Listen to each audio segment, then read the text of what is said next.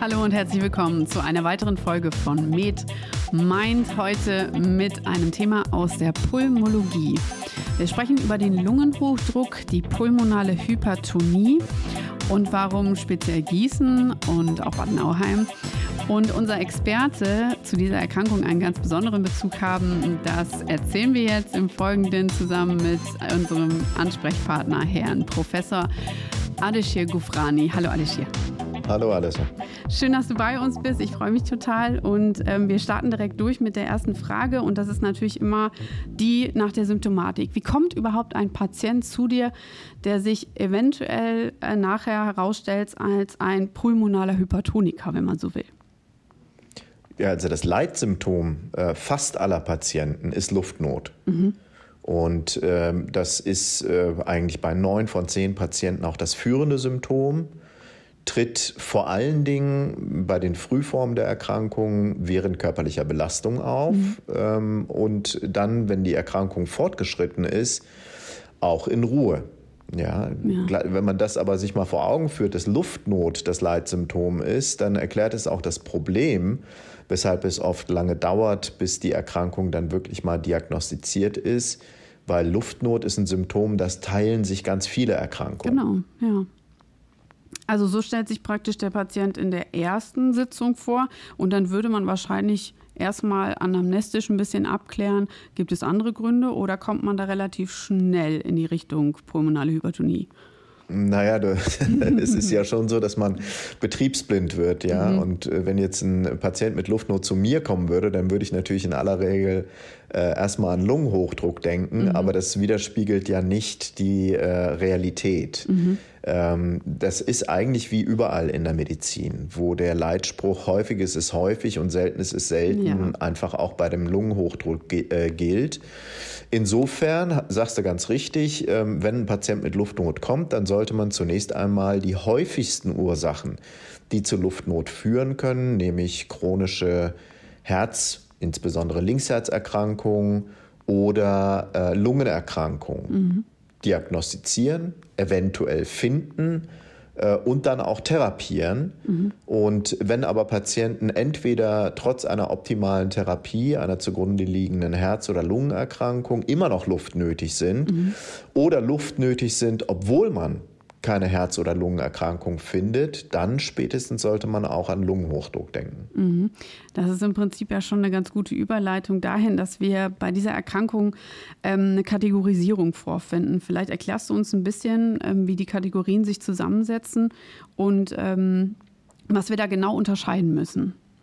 Ja, also die äh, Gemeinde der äh, Lungenhochdruckexperten hat sich darauf geeinigt, dass man die Lungenhochdruckerkrankung in insgesamt fünf Kategorien aufteilt, von denen die Kategorie 1 eigentlich die bestbeschriebene und auch bestbeforschte ist, nämlich die pulmonal-arterielle Hypertonie. Mhm. Dazu gehören äh, auch so ganz, ganz seltene Erkrankungen wie die idiopathische pulmonalarterielle Hypertonie. Mhm. Das ist wirklich eine Erkrankung, die tritt vielleicht in fünf bis zehn Patienten pro eine Million Bevölkerung pro Jahr auf. Mhm. Also wirklich äh, gehört es zu den seltenen Erkrankungen, ist aber auch, äh, wie es der Name sagt, eine Erkrankung, die keine anderen bekannten Auslöser hat. Mhm und sich wirklich ausschließlich in den präkapillären Lungengefäßen abspielt, also mhm. in den kleinsten Lungenarterien, die äh, sich zunehmend verengen und dann zu einer Erhöhung des Lungendrucks und auch des Lungengefäßwiderstandes führen, mhm. mit der Folge, dass auch die rechte Herzkammer belastet wird. Ja. Das ist also die Gruppe 1 pulmonal-arterielle Hypertonie. Die ist auch deswegen interessant, weil es dafür bisher eine ganze Reihe von zugelassenen Medikamenten gibt. Mhm. Dann gibt es die Gruppe 2, das ist sicherlich mit die häufigste Form mhm. des Lungenhochdrucks, nämlich Lungenhochdruck, welcher im Zusammenhang steht mit chronischen Herzerkrankungen, insbesondere Linksherzerkrankungen. Mhm. Tritt extrem häufig auf haben wir bisher noch keine zugelassene Medikation dafür. Da muss man einfach im Wesentlichen die Grunderkrankung optimal behandeln. Mhm. Und das gilt auch für die Gruppe 3, ebenfalls extrem häufig, nämlich im Zusammenhang mit chronischen Lungenerkrankungen, also COPD, äh, Asthma, ähm, Schlafapnoe, äh, aber auch die Lungenfibrose und ähm, andere Gründe, warum jemand sauerstoffarm mhm. sein könnte, nämlich zum Beispiel das Leben in großen Höhen. Ja. Tritt sehr häufig auf, haben wir auch keine Therapie dafür. Mhm. Und dann vielleicht noch die Gruppe 4, die chronisch thromboembolische pulmonale Hypertonie. Das sind Patienten, die Lungenembolien erlebt und überlebt haben mhm. und bei denen sich diese Embolien nicht komplett auflösen. Und das führt zu einer zunehmenden Verlegung, richtig mit vernarbten chronischen Verschlüssen der Lungengefäße. Mhm. Und die ist deswegen interessant, weil es dafür als bisher einzige bekannte Form des Lungenhochdrucks auch eine Heilung gibt, mhm. nämlich mittels einer Operation. Ja. Und die Gruppe 5, das nur der Vollständigkeit halber, das ist so das Sammelsurium an bisher nicht gut mhm. erforschten oder gut beschriebenen Formen des mhm. Lungenhochdrucks. Da brauchen wir uns aber in unseren Breitengraden nicht mit zu beschäftigen. Die ersten vier Gruppen, die geben ja auch schon eine Menge her, auch vor allen Dingen für das Verständnis der Erkrankung, wenn man sich ein bisschen die Pathophysiologie anguckt. Also mm, jetzt auch vor allen Dingen auf die einzelnen Gruppen ähm, mal ausgelegt. Also idiopathisch, und du hast es auch schon erklärt, das ist ja einfach der Zustand, dass wir gar nicht wissen, was die grundlegende Ursache dafür ist die Linksherzerkrankung, ich glaube, das kann man sich immer noch gut vorstellen und dass da einfach dadurch, dass die Nachlast so wahnsinnig erhöht wird, da praktisch ein Rückstau entsteht, das kann man sich auch noch vorstellen. Vor allen Dingen interessant, äh, fand ich jetzt auch im Vorhinein, ist ja bei den Lungenerkrankungen ähm, dieser Mechanismus, den wir als Euler-Liljestrand-Mechanismus kennengelernt haben, der Hypoxie induziert so eine Vasokonstriktion ähm, verursacht und wir dann aufgrund dieser Hypoxie und der Vasokonstriktion auf einmal tatsächlich den Gefäßwiderstand so erhöhen, dass dieser Hochdruck auch wirklich messbar, und da kommen wir jetzt zur Diagnostik, wirklich vorliegt. Ist das, ähm, ist das so die richtige Erklärung? das ist die richtige Erklärung. Da müsste man eigentlich nur noch ergänzen, äh, den, äh, die chronisch thromboembolische pulmonale Hypertonie. Ähm, die ist auch deswegen interessant, weil sie ähm, sehr häufig fehldiagnostiziert mhm. wird ja, obwohl es eigentlich ähm, naheliegend wäre und da müssen wir auf jeden Fall noch Aufklärung betreiben, weil der initiale Auslöser sehr häufig und in aller Regel akute Lungenembolien sind, mhm. ja, die äh, zu einem äh, Großteil von den Patienten auch bemerkt werden, die auch im Krankenhaus diagnostiziert werden. Wo es ja auch so ist, dass glücklicherweise in neun von zehn Fällen unter Antikoagulation, also Blutverdünnung, es ja auch zu einer Auflösung dieser Trompen kommt, mhm. aber in einem von zehn Fällen eben nicht. Die Patienten bleiben trotz Antikoagulation symptomatisch mhm. im Sinne einer Leistungseinschränkung und Belastungsluftnot. Und wenn man da schauen würde, was leider nicht passiert, mhm. äh, im längerfristigen Verlauf, zum Beispiel eine Szintigraphie der Lunge durchführt, würde man Perfusionsausfälle sehen, mhm. obwohl es nicht zu neuen Lungenembolien gekommen ist. Mhm. Und das ist ein Ausdruck dieses chronischen Verschlusses von Lungengefäßen. Ja. Und ähm, die Diagnostik, ich habe es jetzt schon mal kurz angerissen, bevor wir jetzt zur Therapie übergehen, die ist ja, ähm, das kann man sich jetzt ganz gut vorstellen wahrscheinlich, wenn ich ähm, die Trompen, die kann ich im CT, im Zweifel kann ich die detektieren.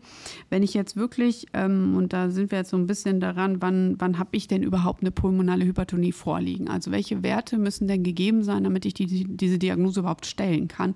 Und vor allen Dingen, wie komme ich da hin? Was fährst du denn diagnostisch auf, wenn dir ein Patient anamnestisch schon so ein bisschen auffällig in die Richtung geht. Ja, also da gibt es so ein Standardrepertoire mhm. an diagnostischen Maßnahmen, die man durchführen sollte. Bildgebend, funktionell äh, und vielleicht auch laborchemisch. Mhm. Äh, zu dem bildgebenden Verfahren gehört in aller Regel erstmal eine Röntgenaufnahme des Thorax mhm. dazu. Ja, in zwei Ebenen. Da kann man schon mal ganz grob sehen, ob mit der Lunge, mit der Lungen, mit dem Lungenparenchym und der Lungenstruktur soweit erstmal alles in Ordnung ist mhm. oder eben nicht. Dann gehört äh, auf jeden Fall auch ein, äh, äh, zu den bildgebenden Untersuchungen auch eine CT-Untersuchung dazu. Mhm äh, vor allen Dingen, um noch ein bisschen feiner und subtiler chronische parenchymatöse Veränderungen der Lunge zu entdecken. Wir wissen, dass es äh, konventionelle Röntgen ähm, gerade basale Fibrosen äh, schnell übersieht oder auch ein frühes Emphysem nicht ent, äh, entdeckt. Mhm. Das sollte man auch durchgeführt haben. Und äh, dann natürlich weiterhin auch zu den bildgebenden, was dann aber auch einen Übergang zu den funktionellen Untersuchungen darstellt, natürlich die Echokardiographie. Mhm, ja. Da muss man sagen, bei allem Respekt vor unseren kardiologischen Kollegen, ist das Echokardiogramm über viele Jahre eigentlich vor allen Dingen mit Fokus auf die linken Herzhöhlen durchgeführt worden. Ja. Der rechte Ventrikel und der rechte Vorhof sind so ein bisschen stiefmütterlich behandelt worden. Wenn aber Lungenhochdruck die Frage ist, dann muss man tatsächlich auch eine ganz subtile Rechtsherzdiagnostik mit dem Echo durchführen. Und dann schaut man unter anderem nach den Größen und Flächen der rechtsseitigen Herzhöhlen. Zum Beispiel ist eine rechtsatriale Vergrößerung ein sehr, sehr spezifisches Zeichen für eine rechtskardiale Belastung. Dann kann man natürlich auch nach der Pumpfunktion der Wanddicke des rechten Ventrikels gucken. Und last but not least über die trikospidale äh, Regurgitationsgeschwindigkeit äh, mittels einer Doppler-Untersuchung Ja. kann man auch einen Fluss messen. Und zwar der Fluss, der über den Rückfluss durch die Trikospidalklappe bei der Systole des rechten Ventrikels auftritt und darüber dann mit der Bernoulli-Gleichung den Druck abschätzen. Sieht man So, das schon das- in frühen Stadien eigentlich? Also würde ich, wenn jemand noch sehr, wie sozusagen jung mit dieser Diagnose ist, ähm, diese Phänomene im rechten Herzen schon direkt sehen? Also die, die chronischen ähm, Strukturveränderungen in der rechtseitigen, äh, in rechtsseitigen Herzhöhlen, die sieht man äh, so früh noch nicht. Dazu muss der Lungenhochdruck ähm, erstmal etwas länger existieren und in seiner Ausprägung auch etwas stärker ausgeprägt sein, bevor es dann tatsächlich auch t- zu strukturellen Veränderungen kommt. Zum Beispiel im Sinne einer Zunahme der Muskeldicke des rechten Ventrikels oder der Vergrößerung des Vorhofs oder der Zunahme der Trikospidalinsuffizienz. Die Druckerhöhung, die kann man, wenn man richtig und gut und erfahren echokardiografiert, schon sehr früh sehen. Äh, Da ist es ja so, dass der normale pulmonal-arterielle Mitteldruck, das ist aber ein Parameter, den man nur in einem Rechtsherzkatheter messen kann, so um die 10 bis 15 Millimeter Hg ist, der Mitteldruck. beim das über beim Gesunden, genau. Und das übersetzt sich in einen systolischen pulmonalarteriellen Druck, denn das ist das, was wir auch mit dem Echo messen können, von um die 20 bis 25 Millimeter Hg. Ja. Und wenn dieser Druck im Echo gemessen, der pulmonalarterielle systolische Druck, äh, über 30 Millimeter Hg geht, wenn die Patienten symptomatisch sind, wenn man andere Zeichen auch hat, dass ein Lungenhochdruck vorliegen könnte, zum Beispiel schon strukturelle Veränderungen oder ähm, auch äh, EKG-Veränderungen im Sinne eines äh, Rechtstypes, äh, dann rechtfertigt es, dass man die Diagnostik auf den Punkt bringt und weiterführende Untersuchungen durchführt. Wenn man im Echo schon äh, zuverlässig gemessene Druckwerte unter 30 mm Hg hat, dann ist Lungenhochdruck oder zumindest ein relevanter Lungenhochdruck schon sehr unwahrscheinlich. Das heißt, die, was du jetzt erwähnt hast, die weiterführende Diagnostik, die ist ja dann auch invasiv. Denn diese Drücke, die ich jetzt auch im Echo sehe, und dann habe ich vielleicht noch ein EKG vorliegen und da sehe ich, ich habe vielleicht sogar einen Rechtstyp jetzt schon detektiert. Das Röntgenbild ist zumindest nicht unauffällig. Ähm, welche, welche Möglichkeiten haben wir dann, ähm, gerade so ein Mitteldruckwerk, der dann ja auch manifest wird, ähm, herauszufinden? Da ist der Goldstandard der Untersuchung die Rechtsherzkatheteruntersuchung. Das ist ja eine Untersuchung, ähm, die äh, eigentlich ähm, verhältnismäßig äh, verhältnismäßig wenig invasiv ist im Vergleich, sagen wir mal, zu einer äh, Linksherzuntersuchung äh, oder auch einer Koronarangiographie mit äh, Intervention, weil man nur einen venösen Zugang braucht. Äh, da kann man entweder über eine äh, Kubital- oder Ellenbogenvene oder die äh, Halsvene oder auch eine Leistenvene äh, den Rechtsherzkatheter in die rechte Herzkammer vorschieben und von dort aus dann in die Lungenarterie, in die Pulmonalarterie. Dieser invasiv gemessene Druck ist schon mal der erste Anhalt und dann auch der Beweis für das Vorliegen eines Lungenhochdrucks oder eben Ausschluss des Lungenhochdrucks. Der Druck in der Pulmonalarterie ist aber nicht die einzige Information, die die Rechtsherzkatheteruntersuchung liefern kann. Man kann zusätzlich auch noch den Blutfluss messen, also das Cardiac Output, das Herzminutenvolumen direkt bestimmen. Und man kann den Katheter auch noch, wenn er ballonbewehrt ist, weiter nach vorne schieben in eine kleine Pulmonalarterie hinein, mhm. wo dann der Ballon den Blutfluss der in der Pulmonalarterie ist, blockiert mhm. und damit dann den Blutfluss jenseits der Blockade misst. Und das ist ja die fortgedachte Blutsäule über die Pulmonalkapillaren, das pulmonalvenöse Bett bis in den linken Vorhof und im Endeffekt links äh, ventrikulär enddiastolisch. Das mhm. ist nämlich der Druck, den man da misst. Äh, man nennt ihn entweder den pulmonalarteriellen Verschlussdruck oder pulmonalarteriellen äh, pulmonalkapillären Verschlussdruck oder linksventrikulär entsystolischer mhm. Druck. Ja, das ist der Druck, den man messen kann. Und dieser Druck, der letztgenannte, der hilft auch dabei zu unterscheiden, mhm. ob es sich im Wesentlichen um eine präkapilläre pulmonale Hypertonie handelt mhm. oder eine postkapilläre oder gar eine Mischform, mhm. wie sie eben häufig auch bei Patienten mit Linksherzerkrankungen auftreten kann. Mhm. Und äh, alle drei Messwerte, das heißt der pulmonalarterielle Mitteldruck, das Herzminutenvolumen und der pulmonalarterielle Verschlussdruck, sind die wichtigen Informationen, die wir auch ausschließlich zuverlässig mit der Rechtsherzkatheteruntersuchung messen können. Mhm. Und das ist aber dann auch tatsächlich die Untersuchung, die die ähm, Diagnose manifestiert, ja? Das ist die Diagnose, die die hämodynamischen Kriterien liefert. Mhm. Also ich kann dann mit Sicherheit sagen, liegt ein Lungenhochdruck vor oder nicht. Mhm. Ich kann sagen, handelt es sich um einen prä- oder postkapillären mhm. Lungenhochdruck. Ich kann eine Schweregradeinschätzung anhand des Herzminutenvolumens, der Einschränkung des Herzminutenvolumens und der Höhe des pulmonalvaskulären Widerstandes machen. Mhm.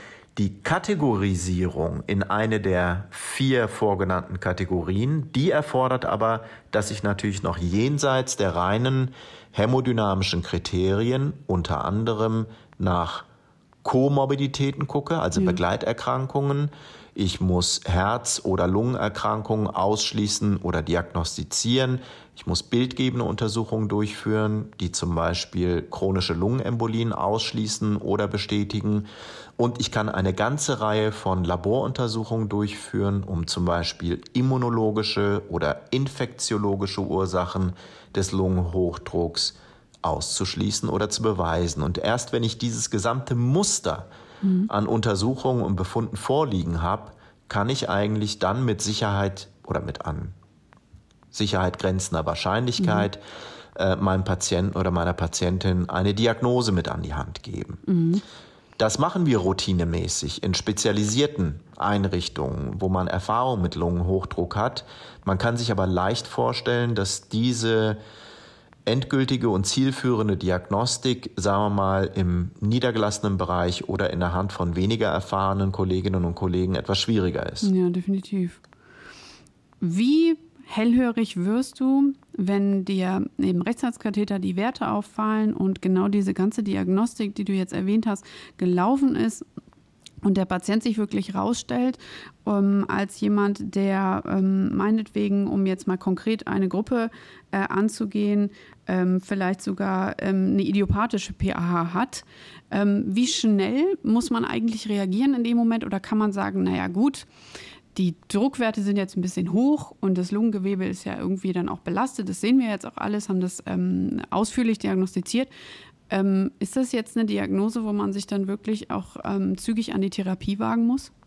Definitiv. Mhm. Also wir wissen, dass die äh, Gesamtgruppe der Patienten mit pulmonal-arterieller Hypertonie, die Gruppe 1 mhm. und insbesondere die Unterkategorie der Patienten mit idiopathischer pulmonal-arterieller Hypertonie dass es da keine Zeit zu verlieren gibt. Mhm. Die durchschnittliche äh, Lebenszeit ähm, war, als wir äh, begonnen haben, uns mit der Erkrankung zu beschäftigen, vor ein paar Jahrzehnten, äh, unter drei Jahre. Das ist glücklicherweise durch die Therapien, die wir jetzt mittlerweile zur Verfügung haben, besser geworden, aber es ist immer noch eine rapid progressive, schnell fortschreitende Erkrankung. Mhm. Und äh, die ist bezüglich ihrer Prognose durchaus in trauriger Konkurrenz mit so mancher maligner Erkrankung, mhm. ja, wo wir auch keine Zeit verschwenden und wenn Therapien ja. verfügbar sind, sofort beginnen, nachdem die Diagnose gesichert ist. Mhm. Also auf deine Frage zurückzukommen, ja, die Patienten haben keine Zeit zu verlieren und wenn die Diagnose sicher ist, müssen wir sofort beginnen zu behandeln. Vielleicht klären wir noch ganz kurz, was so der Ausgang eines schlechten Verlaufes wäre. Also du hast gesagt, die Überlebensrate, die ist tatsächlich sehr gering. Ähm, das sind, ähm, wenn es dann, wir sprechen hier von dem Zustand, äh, wo der Patient noch nicht dekompensiert ist und wenn er aber dann dekompensiert, vielleicht erklärst du noch mal kurz, was so der, der Worst Case ist eines Verlaufes einer schweren pulmonalen Hypertonie der ersten Gruppe.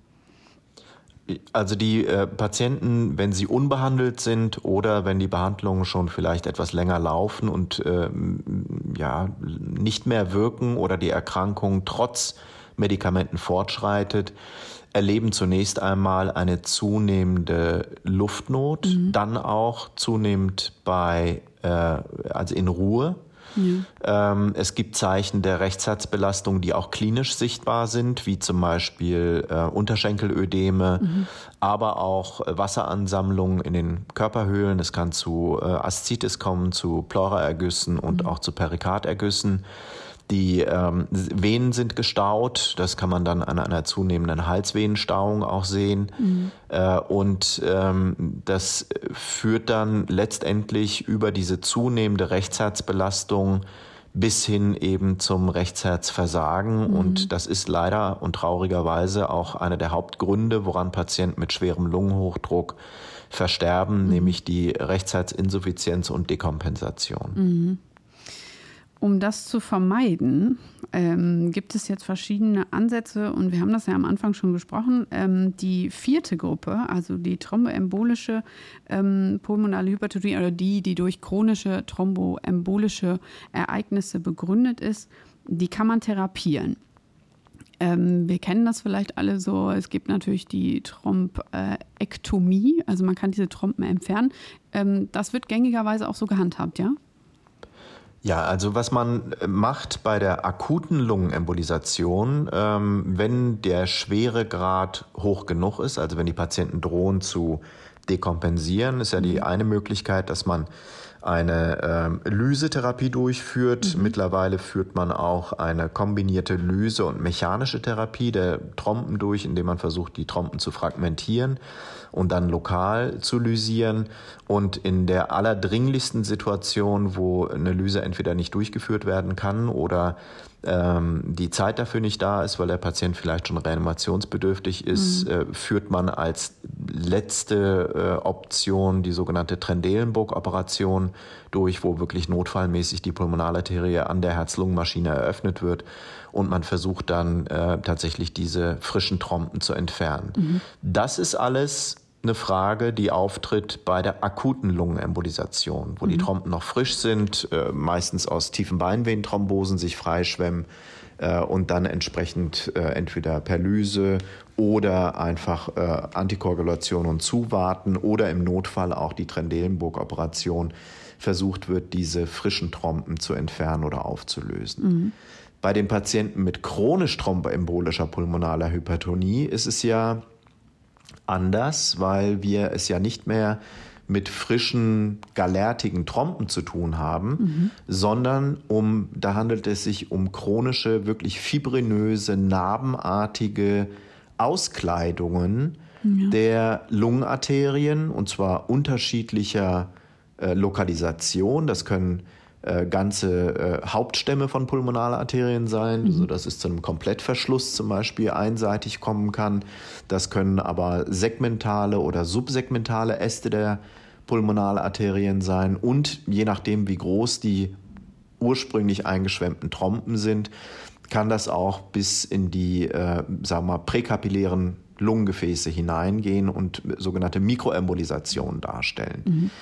Weil diese chronischen Verschlüsse ja so narbenartig sind, kann man sich auch leicht vorstellen, dass da mit Lyse oder äh, mit einer äh, Embolektomie nichts zu erreichen ist. Mhm. Was man bei diesen Patienten durchführen kann, vorausgesetzt die Verschlüsse sind zentral genug, also in entsprechend äh, Zweit- und Drittgenerationsaufzweigungen äh, der Pulmonalarterien, dann kann in einer Spezialoperation, man nennt das pulmonale Endarteriektomie, kann man diese Gefäße wieder eröffnen. Mhm. Analog zu dem, was man vielleicht aus den äh, Karotiden kennt, aus der äh, Halsschlagaderoperation, mhm. wird also hier nicht ein akuter Embolus entfernt, sondern es wird wirklich die pulmonale Arterie ausgeschält in mhm. einer ganz dünnen Schicht, die äh, in der Wand mobilisiert wird. Und dann geht man mit dieser Schicht immer weiter nach peripher und was entsprechend äh, spezialisierte Chirurgen dann da rausholen können, sieht dann aus wie ein Ausgusspräparat der Lungengefäße. Mhm. Aber was man effektiv gemacht hat, ist, dass man, um es mal bildlich darzustellen, wie ein äh, mit Kork verschlossenen Flaschenhals, mhm. diesen Flaschenhals wieder entkorkt mhm. und damit öffnet. Ja, das ist ein gutes Bild. Das wäre jetzt tatsächlich ja ein kurativer Ansatz für diese Gruppe. Das hast du auch eingangs erwähnt. Das ist die einzige Gruppe, die wir wirklich ursächlich behandeln. Ähm, die anderen Gruppen, also gerade ähm, logischerweise, wenn es um Herzerkrankungen oder um Lungenerkrankungen geht, ähm, kann man da ja symptomatisch eingreifen. Was steht uns denn da überhaupt zur Verfügung für diese zweite und dritte Gruppe? Ja, vielleicht noch eine kurze Ergänzung mhm. zu der Trompendarteriektomie oder äh, ja, pulmonales Endarteriektomie. Das ist natürlich eine Operation, die eine hohe Spezialisierung braucht. Mhm. Das ist auch der Grund, warum es weltweit keine fünf Zentren gibt, die diese Operation mehr als 100 Mal pro Jahr durchführen. Oh, okay. Äh, und ähm, wir haben das Glück, dass wir äh, in unserer, äh, in unserem äh, Bereich, wo wir leben, wohnen und arbeiten, tatsächlich eines der drei weltweit führenden Zentren für mhm. diese Operation haben, mit bis zu 150 Eingriffen im Jahr. Äh, das ist nämlich in der Kerkhoff-Klinik die ähm, äh, Thorax-Klinik äh, und die Spezialisten mhm. um äh, Professor Eckhard Meyer und Privatdozent Dr. Gut. Ähm, die führen diese Operation sehr erfolgreich durch. Mhm. Äh, noch vor 10, 15 Jahren ging das Gerücht rum, dass äh, die äh, Therapie mittels der Operation hochgefährlich ist. Mhm. Ähm, sie geht tatsächlich auch, wenn man die Erfahrung des Gesamtteams nicht mitbringt, mit einer Mortalität bis zu 50 Prozent einher, mhm. die Operation. Also sehenden Auges, glaube ich, würde sich kein Patient angesichts solcher Zahlen dafür entscheiden. In einem so hochvolumigen erfahrenen Zentrum liegt die Mortalität allerdings deutlich unter 2%. Ach, Wahnsinn. Während aber die Mortalität der Erkrankung unbehandelt ja. bei nahezu 100 Prozent liegt. Also oh, okay. haben wir da ein ganz anderes Nutzen-Risiko-Verhältnis ja. Äh, und deswegen strengen wir uns auch immer so doll, doll an, mhm. dass wir bei unseren Patienten tatsächlich äh, die Diagnose erstmal richtig sichern mhm. und wenn es sich zum Beispiel um diese Gruppe 4 handelt und eine Operabilität gegeben ist, mhm. dass wir das auch als die wesentliche, dringlichst empfehlende, äh, empfehlungswürdige Therapie unseren Patienten auch äh, erklären. Ja, das ist nachvollziehbar. Mhm. Dann zu den Gruppen 2 und 3, ja. da hast du schon ganz richtig gesagt, da gibt es ja Auslöser. Mhm. Ja, entweder eine Linksherzerkrankung, das kann eine Klappenerkrankung sein, das kann eine Pumpfunktionsstörung sein ähm, oder eben eine chronische Lungenerkrankung. Da äh, ist auch gemäß den Leitlinien die Hauptempfehlung, dass man die Grunderkrankung optimal behandelt. Mhm. Also Therapie der Linksherzinsuffizienz optimieren. Mittlerweile sehen wir auch äh, Licht am Horizont, was die Behandlung der Linksherzinsuffizienz mit erhaltener Pumpfunktion, also der HFpEF betrifft. Mhm. Da tun sich ja auch therapeutische Optionen jetzt auf. Ähm, und wenn es sich um Klappenerkrankungen handelt, dann sollte man die entweder interventionell oder operativ behandeln. Mhm. All das muss gemacht werden, bevor man überhaupt an eine Behandlung der Gruppe 2 pulmonalen Hypertonie denkt, mhm. mit eventuell spezifischen Medikamenten. Und das Gleiche gilt auch für die Gruppe 3. Da geht es darum, die COPD, das Asthma, die Fibrose zunächst einmal optimal zu behandeln, Sauerstofftherapie zu geben, da wo notwendig, bevor man überhaupt erwägt, hier auch gegebenenfalls den Lungenhochdruck spezifisch zu behandeln. Mhm. Jetzt kommen wir eigentlich zur, zum ganz spannenden Teil, denn äh, wir haben dich natürlich nicht umsonst ähm, ins Gespräch einladen wollen. Denn die Geschichte der Therapiefindung und ähm, wir werden gleich noch klären, inwiefern wir heute wirklich Therapieoptionen haben und welche vor allen Dingen noch in Aussicht stehen. Die, die Geschichte der Therapiefindung, äh, die ist ähm, wahnsinnig interessant. Und äh, du warst unter anderem beteiligt an einer ähm, Forschungseinheit, die es mal so angegangen ist, dass ihr gesagt habt, und ich greife jetzt einfach mal ein bisschen vor und du kannst uns ein bisschen erzählen, was da eigentlich damals passiert ist. Ähm, ihr habt, um es ganz plakativ auszusprechen, das hast du bestimmt auch schon häufiger gehört, ihr seid auf Mount Everest gegangen und habt einer Probandengruppe Viagra verabreicht. Und du kannst uns ein bisschen dazu erzählen, wie es dazu kam und warum diese Therapie damals schon vielversprechend war und was ihr gesehen habt. Mache ich gerne. also äh, zunächst einmal muss man sagen, vor knapp 30 Jahren mhm.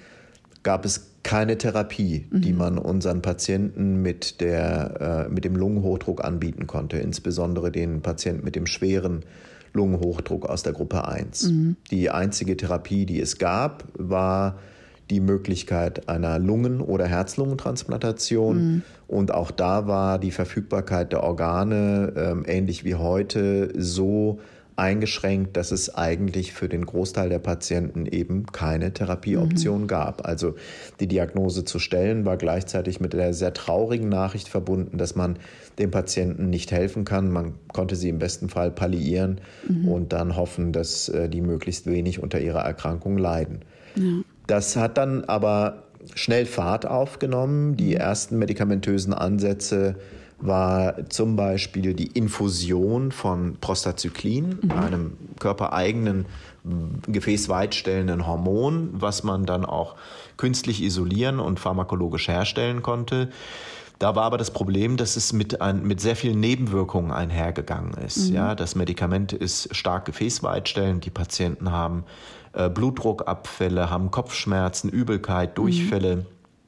Und das größte Problem ist, es ist ein instabiles Medikament, was infundiert werden muss, mhm. dauerhaft, was natürlich auch äh, erklärt, warum es über einen äh, Katheter verabreicht werden muss. Der mhm. Katheter, der durch die Haut dann in eine große Vene eingebracht wird und dann wird der Katheter an eine Pumpe angeschlossen und in der Pumpe muss das Medikament 24-stündlich äh, erneuert werden. Äh, die mhm. Pumpe kann ausfallen. Äh, mit dem Katheter verbunden kann es zu Infektionen und Sepsis kommen. Also man merkt schon, es war zwar eine Therapie, die die Symptome deutlich verbessert hat und auch das Überleben möglicherweise verlängert hat, aber definitiv noch viel, viel Platz für Verbesserung und Optimierung. Mhm. Und äh, wir waren sehr früh daran beteiligt, mit unserer Gießener Lungenforschungsgruppe äh, hier neue Wege zu gehen. Mhm. Das erste Medikament, was in Gießen entwickelt wurde, war zum Beispiel dieses Prostacyclin, was bisher infundiert werden musste mit all den genannten Nachteilen, mhm. dann zu vernebeln, mhm. ja, also in äh, Luftform quasi zu überführen mhm. und den Patienten dann über die Atmung zu verabreichen mhm. als äh, Aerosol. Und das hat sehr gut funktioniert und das hat dann auch weltweit zur Zulassung eines äh, langwirksamen äh, Verwandten vom Prostacyclin, nämlich dem Iloprost geführt mhm. und ähm, war die erste inhalative Therapie des Lungenhochdrucks. Mhm. Jetzt haben wir also zwei Medikamente gehabt, die aus der gleichen Familie von Medikamenten kommen, die beide ihre Vor- und Nachteile haben. Aber es wäre natürlich wünschenswert gewesen, eine Tablettenform oder mehrere Tabletten für die Therapie des Lungenhochdrucks zu haben. Mhm. Und da haben äh, unsere Kollegen in den Grundlagenforschungslabors äh, äh, Pionierarbeit geleistet. Ähm, Ralf Schermuli, Norbert Weißmann äh, und andere haben äh, sich sehr mit den Veränderungen in den Lungengefäßen beschäftigt, mhm. von ähm, ja, präklinischen Modellen über äh, Zellkulturversuche bis hin in die feinste molekulare Aufschlüsselung der Mechanismen mhm. und haben interessante Zielmoleküle gefunden. Zielmoleküle, die man tatsächlich ganz spezifisch mit dem Lungenhochdruck, mit den Veränderungen in Lungengefäßen in Zusammenhang bringen kann und die man mit Medikamenten beeinflussen kann. Mhm. Und zwar möglicherweise auch organspezifisch. Und zu äh, einer der frühen Entdeckungen ähm, unserer, unserer Forschungsgruppe gehörte, dass äh, ein Enzym offensichtlich sehr stark reguliert ist in den Lungengefäßen. Mhm. Und das Überraschende war, dass dieses Enzym eigentlich eine andere Berühmtheit erreicht hatte, weil mhm. es auch im Schwellkörper des Penis des Mannes entdeckt wurde. Mhm ja, nämlich die Phosphodiesterase 5. Genau, ja. Und Phosphodiesterase 5 ist der Angriffsort für so weltberühmte Medikamente wie Viagra mhm. unter anderem, ja, oder äh, äh andere äh, Phosphodiesterase 5 Hämmer, die ebenfalls auf dem Markt sind. Mhm. Und ich glaube, das genuine, äh, die genuine äh, Erkenntnis, die unsere Gruppe zu diesem Forschungsfeld beigetragen hat, war, dass die Phosphodiesterase 5 eigentlich in der Lunge eine viel größere Rolle spielt in der Gefäßweitenregulation, als es das im Schwellkörper des Mannes macht und in der Lunge auch geschlechterunabhängig. Das funktioniert nämlich bei Frauen wie bei Männern. Aha. Guter Hinweis. Und genau, also es ist kein, kein äh, Phänomen quasi der männlichen Reproduktion, mhm. sondern es ist ein, ein natürliches Phänomen, das in den meisten Säugerlungen die Phosphodiesterase 5 ein ganz wichtiger Regulierer der Gefäßweite ist. Mhm. Wir haben also dann äh, erstmal gesucht, gibt es denn vielleicht zugelassene Phosphodiesterase 5-Hämmer? Und das war tatsächlich das Jahr, wo Viagra zugelassen wurde als erstes Medikament für die Behandlung der männlichen Erektionsstörung. Mhm.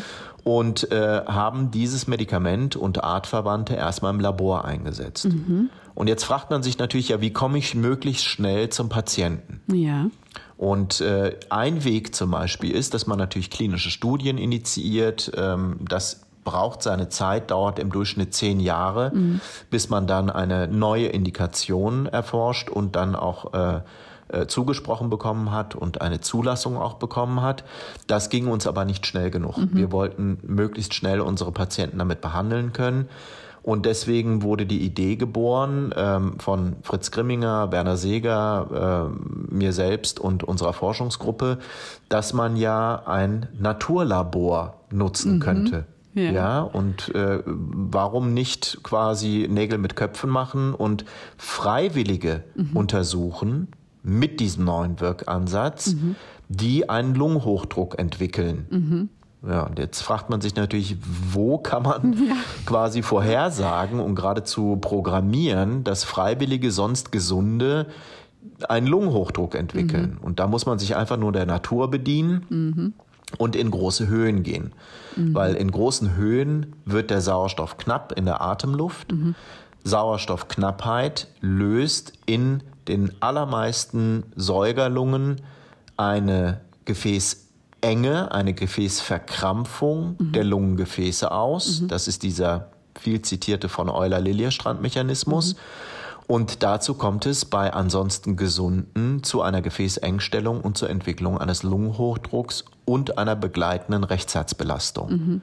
Also haben wir quasi Freiwillige, die einen Lungenhochdruck entwickeln und dieser Lungenhochdruck trägt tatsächlich in der großen Höhe, neben der Sauerstoffarmut im Blut natürlich, aber auch gleichzeitig durch die Rechtsherzbelastung zur Leistungseinschränkung bei. Mhm. Und dann sind wir bei unseren viel zitierten Bergsteigern. Mhm. Das ist nämlich die einzige Gruppe von Menschen, die sich freiwillig in die große Höhe begibt, natürlich mit dem Ziel, auf Berggipfel zu steigen, mhm. aber nebenbei einen Lungenhochdruck entwickelt. Und das haben wir ausgenutzt, mhm. um tatsächlich am Basecamp des Mount Everest nach entsprechender Akklimatisation und mhm. nachdem der Lungenhochdruck stabil ausgeprägt war, mhm. sogar eine placebo-kontrollierte, doppelblinde Studie durchzuführen mhm. mit Viagra, mit ja. Sildenafil, dem Wirkstoff, und konnten drei wesentliche Dinge zeigen. Das erste war, in der großen Höhe gibt es einen Lungenhochdruck, der ist mithilfe eines Phosphodiesterase-5-Hämmers zu verbessern. Das mhm. heißt, der kann gesenkt werden. Das zweite war, dass sich unter der Senkung des Lungenhochdrucks die Belastung des rechten Herzens verbessert hat, also vermindert wurde. Mhm. Und das dritte war, dass durch diese pharmakologische Senkung des Blutdruckes und der Verbesserung der Rechtsherzfunktion die Leistungsfähigkeit besser geworden ist. Mhm. Ohne dass die Probanden ein Molekül mehr Sauerstoff in ihrer Atemluft gehabt hätten. Das war also der erste Nachweis einer pharmakologischen Verbesserung mhm. eines durch Höhenlungenhochdruck induzierten Leistungs, äh, einer äh, Leistungseinschränkung. Mhm. Das hat jetzt mehrere Konsequenzen gehabt. Das hat zum einen den Weg der Entwicklung auch für unsere Patienten deutlich verkürzt, mhm. weil das, was man Proof of Concept nennt, konnten wir quasi im humanen Lungenhochdruckmodell nachweisen. Mhm. Und somit waren die, war der Weg für die äh, dann notwendigen, immer noch notwendigen, zulassungsrelevanten Studien deutlich äh, äh, weniger mit Hürden quasi ja. belegt. Ja. Das zweite, und das war eigentlich ein Nebeneffekt, war, dass leider auch viele Leistungssportler beziehungsweise deren behandelnde Kolleginnen und Kollegen auch darauf aufmerksam geworden sind mhm. und dieses Medikament leider dann auch im Bereich des Hochleistungssports, insbesondere des Radsports, dann missbraucht mhm. wurde mhm, ja. als Dopingmittel. ja. ja. Weil da macht eine solche pharmakologische Gefäßweitstellung, insbesondere wenn es in Bergetappen geht, ja manchmal den Unterschied aus zwischen einem, äh, ja, sagen wir mal, dem ersten und dem zweiten. Mhm. Das dritte war, dass das dass dieser Therapieansatz mittlerweile eine der am häufigsten verwendeten Notfallmedikationen im Bereich der Höhenmedizin ist, mhm. wenn Patienten nämlich den, äh, eine Höhenerkrankung entwickeln. Natürlich ist es so, dass man dann äh, sehr schnell wieder runtergehen sollte in Bereiche, wo mehr Sauerstoff vorhanden ist. Aber wenn das nicht möglich ist, dann sind Phosphodiesterase-5-Hämmer mittlerweile immer ein fester Bestandteil der Notfallapotheke in der Höhenmedizin. Okay. Mhm. Das sind die drei Dinge, die aus dieser einen Studie herausgekommen sind. Irre.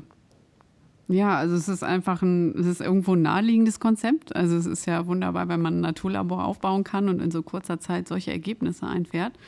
Ähm, und es hat irgendwie doch sehr anschaulich gezeigt, wo man ansetzen kann in der Therapie. Und trotzdem ist das ja nicht alles. Denn äh, was wir schon gesagt haben, es ist kein kurativer Ansatz. Man geht über eine Vasodilatation. Und ähm, trotzdem ist ja, das kannst du jetzt nochmal genau erklären, die, die Problematik ist ja auch die Zunahme einfach der Wanddicke der Gefäße, sodass wir einfach eine Barrierefunktionsstörung irgendwann haben. Weil die, die Blut-Luft-Schranke ja irgendwo äh, gestört ist, schon alleine dadurch, dass die, die Gefäßdicke eine größere Hürde darstellt und man ja möglichst ähm, die Sauerstoffaufnahme irgendwie auch wieder steigern will, damit eben der Patient nicht Luft, Luft nötig bleibt. Was sind denn da die, die Ansätze, die wir für die Zukunft noch äh, verfolgen können oder die vielversprechend momentan sind, sodass man vielleicht irgendwann sogar einen kurativen Ansatz hat, um diese Pathophysiologie wieder ein bisschen rückgängig zu machen? Oder kann man das überhaupt rückgängig machen? Ja, also das ist ein ganz wichtiger Punkt. Ähm, wir haben mittlerweile ähm, Substanzen aus äh, drei Signalwegen, mhm. die wir einsetzen können. Das sind die äh, erst erwähnten Prostanoide und Prostanoid-Analoga, mhm. Äh, von denen man einen Mangel sieht bei Patienten mit Lungenhochdruck und deswegen substituiert man das. Mhm. Dann sind es Medikamente, die im äh, NO-Signalweg, also im Stickstoffmonoxid-Signalweg eingreifen, wo ähm, ja normalerweise Endothelzellen Stickstoffmonoxid produzieren und mhm. die glatten Gefäßmuskulaturzellen darauf dann mit einer Gefäßentspannung und Erweiterung reagieren über die Stimulation eines ganz wichtigen Kernenzyms, nämlich die mhm lösliche Guanylatzyklase und deswegen haben wir in diesem Signalweg eben Phosphodiesterase 5-Hämmer und lösliche Guanylatzyklasen zur Verfügung. Mhm. Und last but not least weiß man, dass Patienten mit schwerem Lungenhochdruck eine Imbalance haben, was ihr Endothelin-System betrifft. Endothelin ist ein ganz, ganz potenter Vasokonstriktor mhm. und es gibt mittlerweile Endothelin-Rezeptorantagonisten, die man ebenfalls einsetzt. Das gesagt sind das alle drei Signalwege, die im Wesentlichen auf die Gefäßverkrampfung oder die Vasokonstriktion abzielen, mhm. indem man dann vasodilatiert. Aber die Gefäßverkrampfung oder die, die reflexartige Engstellung ist nur eine Teilkomponente der Erkrankung. Die mhm. wesentliche Komponente ist die ungezügelte Proliferation. Mhm. Und zwar, wie du gesagt hast, in der Gefäßwand, aber eben auch im Gefäßlumen. Das sind eigentlich alle drei äh, Gefäßwandschichten betroffen. Ja. Und dieses ungezügelte Wachstum von Zellen, was nahezu Tumorcharakter hat, wir mhm. sehen sogar klonale Proliferation von Zellen, das ist unaufhaltsam bisher. Mhm. Und deswegen müssen wir mit antiproliferativen Medikamenten hier herangehen, vielleicht sogar irgendwann in Zukunft lernen, wie man Lungengefäße so umprogrammieren kann, dass sie wieder sich neu bilden, mhm. also mit regenerativen Ansätzen mhm. daran gehen. Es gibt schon erste Ansätze, also mit Medikamentenklassen, die nicht vasodilatierend sind, aber antiproliferativ sind. Mhm.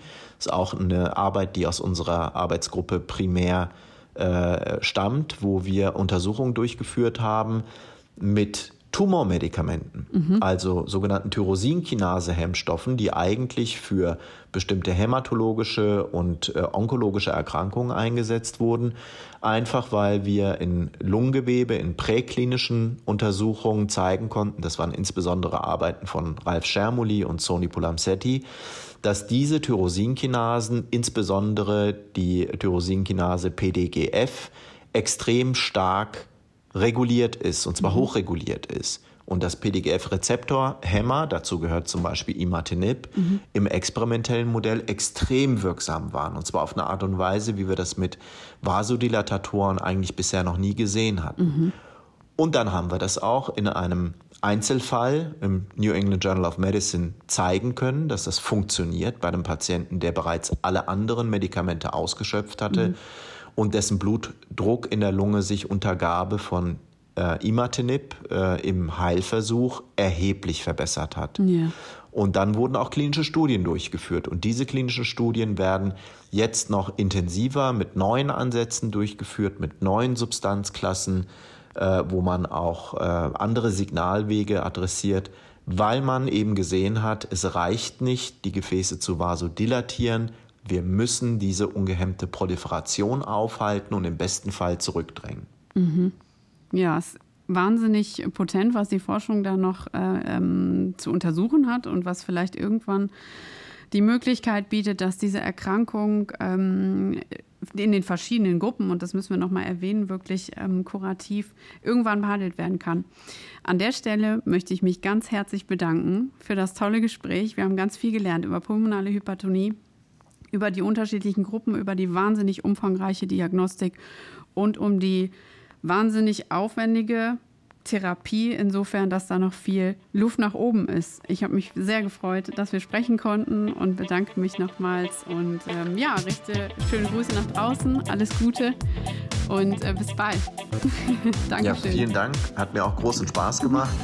Ähm, vielleicht kann ich noch äh, als Take-Home-Message mitgeben an alle Studierenden, die das hören und auch äh, andere Kolleginnen und Kollegen, die interessiert sind. Wenn man sich für Lungenhochdruck, für ja, Lungengefäßerkrankungen und auch äh, für die Interaktion mit dem Herzen interessiert, dann ist man hier genau richtig aufgehoben. Ich glaube, wir haben den stärksten Forschungscluster, was das betrifft, weltweit mit den Standorten in äh, Gießen-Marburg, in Bad Nauheim und auch in Frankfurt in dem Exzellenzcluster. Also viel, viel Werbung machen ja, äh, für junge Forschungsinteressierte und auch äh, Kolleginnen und Kollegen, die an der klinischen Forschung interessiert sind. Here's the place. Wunderbar. Wir sind am Zentrum. Okay. Vielen herzlichen Dank. Super. Alles klar. Bis dann. Gerne. Gut.